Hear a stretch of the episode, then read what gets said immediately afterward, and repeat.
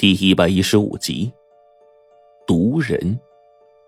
我一看这冰窟窿都追出去了，哪里还有二话呀？赶紧跟着往出跑，一手攥着青铜剑，顿时感觉啊自己底气十足，也就不害怕了。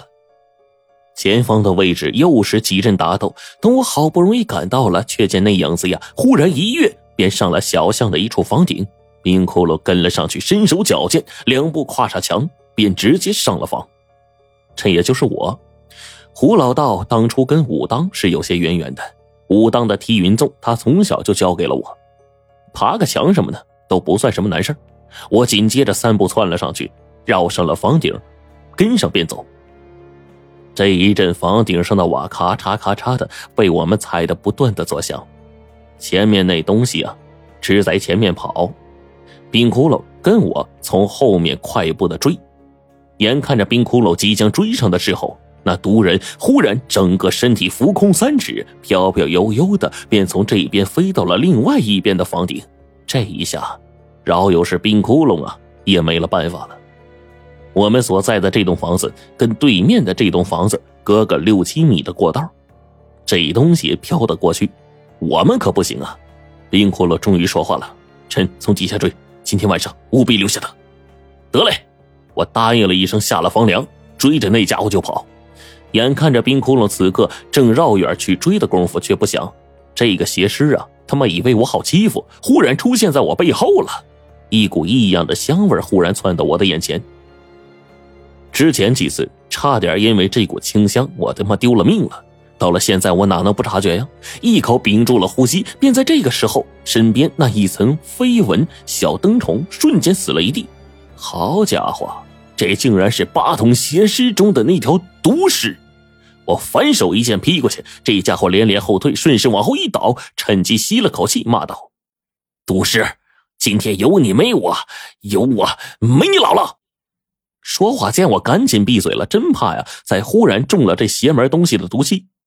便在这个时候，这狗东西说话了：“是，你见过会说话的尸吗？”我被这狗东西一问呢，顿时没了话语了。僵尸的最高层次叫什么呀？旱魃。再往上走一步，化作不化骨，哎，就已经不属于这世间妖孽的行列了。那将是一种根本无法对付的浩劫，除非是不化骨，亦或是十八种尸变当中的血尸，否则是根本不会说人话的。至于眼前这个家伙呀。根本就与道典里所描述的那个飞天遁地、呼风唤雨的不化骨妖孽是两回事儿。至少他连冰窟窿都搞不定，那就更别说别的了呀。毒师此刻对我咯咯一笑：“ 你以为只有你们自己是人吗？”我当时一愣。毒师用极其难听的人话呀，继续说：“这世间有诸多的人。”在以往乱世分崩的远古当中，有活在地下的人，存在水下的人，也有行走在陆地上的人。他忽然之间发怒了：“你以为只有你们站在地上的才是人吗？”那声音忽然犹如雷霆，字音语句虽然并不精准，但却极有震慑力。我被这一喊，心中一滞。便在我最没有防备的时候，一口浓烟犹如高压缩的喷雾枪一样，猛地便朝我喷来。一枚铜针便在这个时候飞冲而至，毒师猛地一闪，口中喷出毒气被打断，我这才幸免于难。这家伙一见到冰窟窿，吓得赶紧退呀。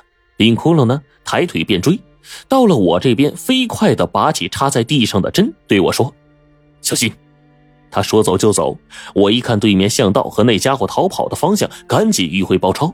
只是心里呀，一时激起了千层浪。方才关于毒师嘴里的话，我是半天没有反应过来。生活在海里的人吗？那他妈不是美人鱼吗？照这么说，这毒师难道是生存在地下的人？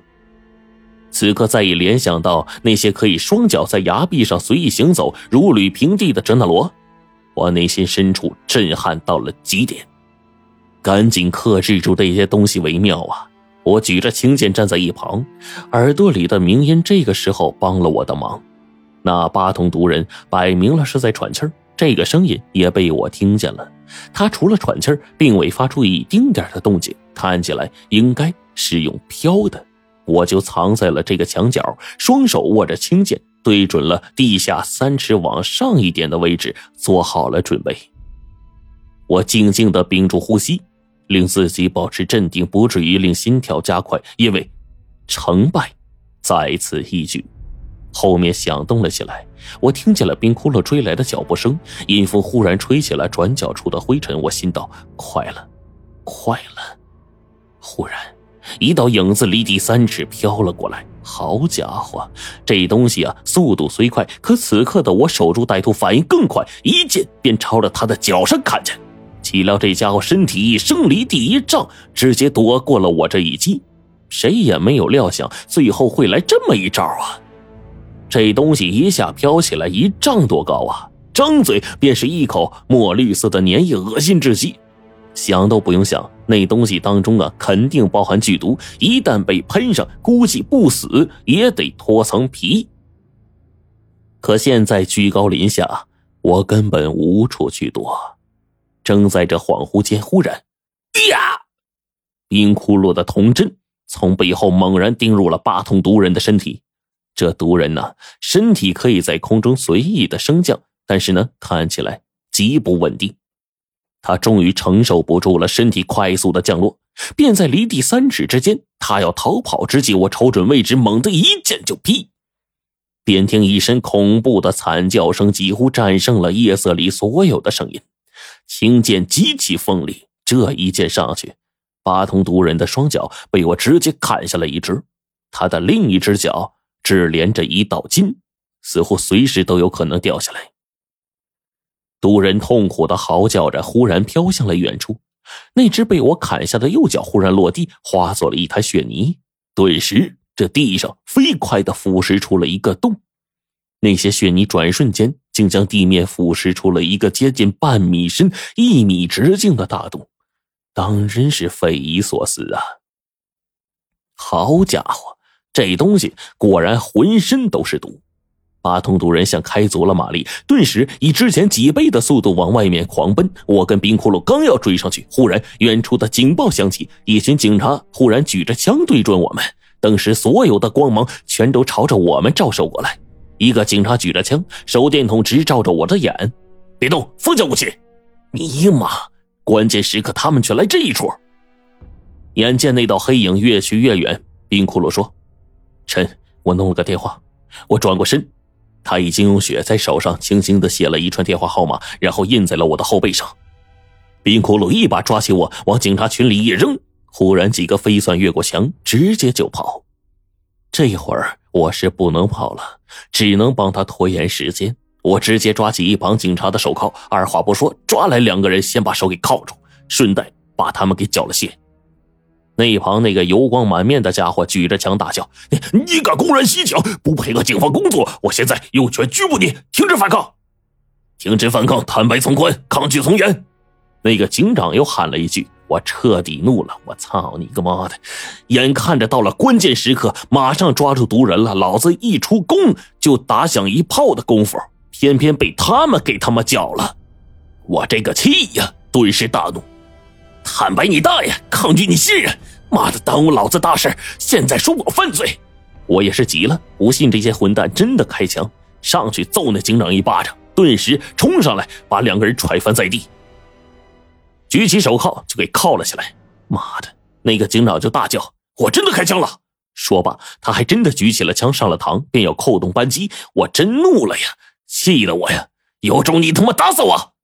便在这个时候。黄队突然从后面出现，一脚把那个油光满面的混蛋踹倒，大叫道：“我日你大爷！”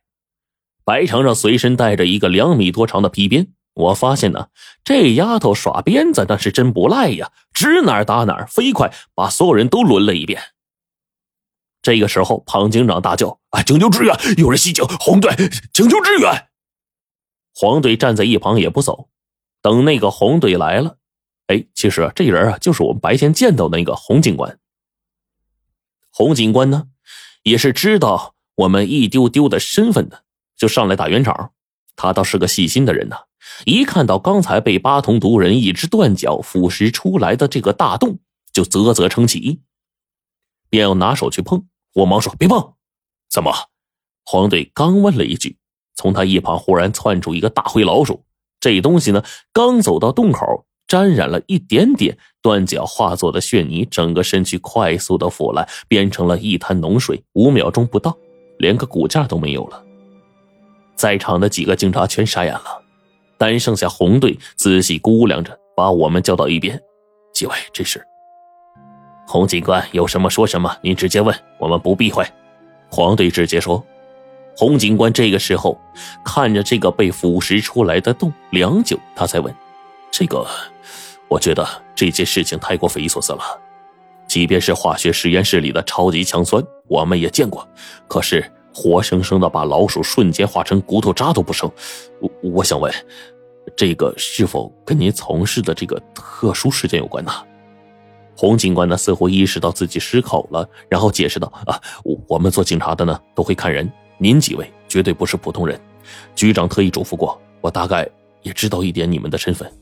黄队点头，所以这种案子只能是悬案，哪怕抓住元凶，却依旧是个悬案。你们现在明白了吗？洪警官点了点头，再也不多说了。我就对他说：“洪警官，今晚这一带的监控，要是可以的话，全删了吧，一定要保密。”啊，我明白。洪警官说完，带着他们的人就走了。我叹了口气呀，却忽然想起了冰窟窿留下的电话号码，想打一个电话问问，看看这家伙呀，追到没有。